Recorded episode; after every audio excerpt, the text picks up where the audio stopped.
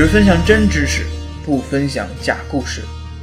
欢迎来到秧歌儿知乎神搬运。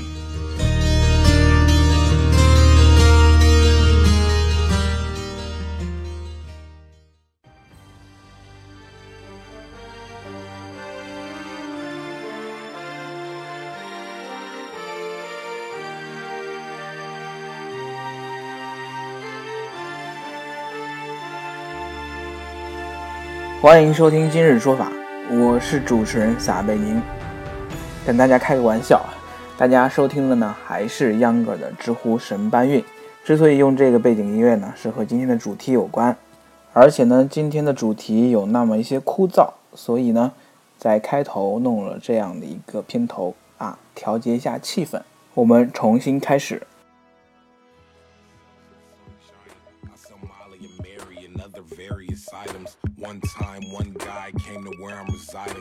大家好，欢迎收听本期的秧歌知乎神搬运。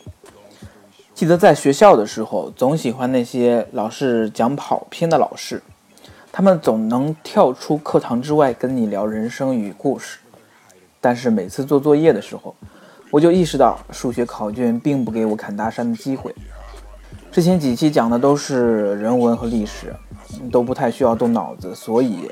今天闲话少说，直接来啊中等硬度的。我们进入主题。知乎上有人问，为什么政府不立法禁止高利贷？之所以选择这个问题呢，一是因为这个问题底下确实没有啥抖机灵的，啊，全在认真讨论；二是因为前些天发生的那个由高利贷引起的新闻。在真相出来之前呢，不便置评的同时，我们打一下擦边球。讨论一下高利贷，也算是我对这件事情的关注了。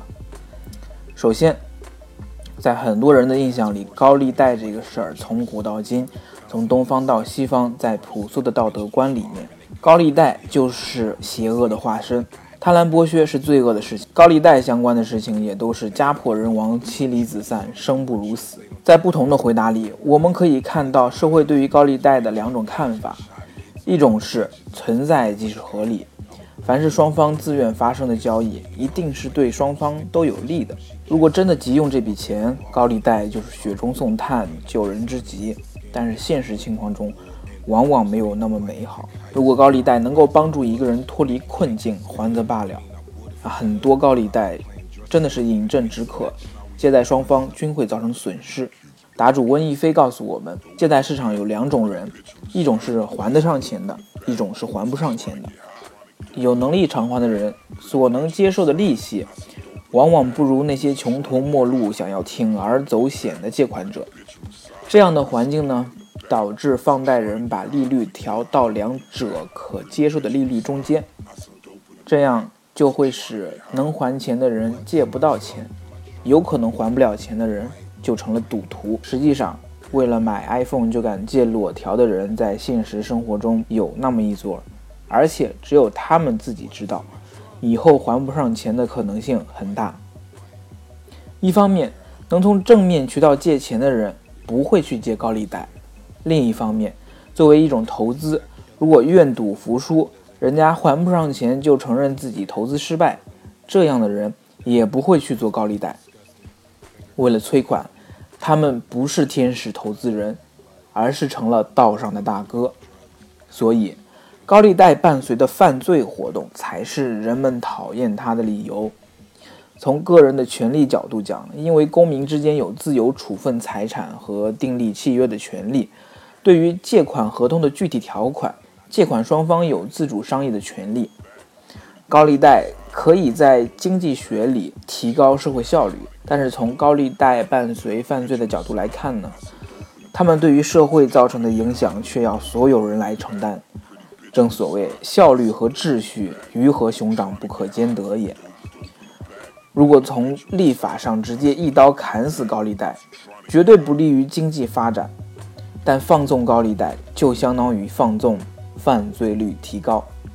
如果从立法上直接一刀砍死高利贷，绝对不利于民间经济；但是放纵高利贷，就相当于放纵犯罪率提高。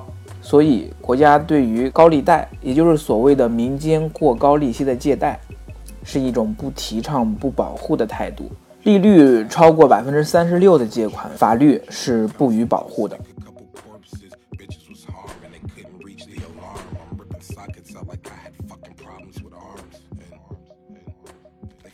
一不小心把知乎神搬运说成了今日说法，毕竟没有那种气场。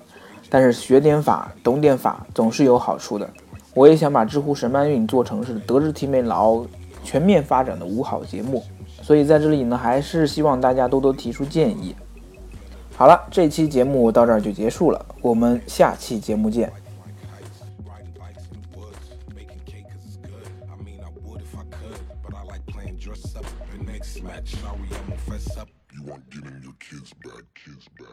Dope in the back, pretty bitch on the side. I some dope in the back. If you trying to get